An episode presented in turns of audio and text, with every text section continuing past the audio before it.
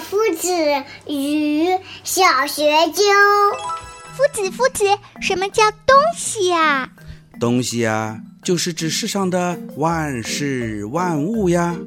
远古时代的科学和文化水平不高，人们呢便把很多不认识的和不理解的事物泛称东西了。那为什么不叫南北呢？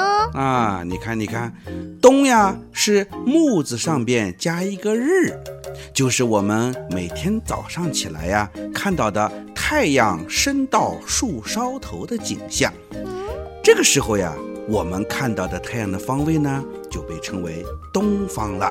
哦，啊，西呀，原本是栖息、睡觉的意思，就是每天呀，太阳落山的时候呢，辛苦了一天的人们和牛呀、马呀、鸡呀，都要睡觉了。于是呀，人们便把太阳落山的方位呢，叫做西方了。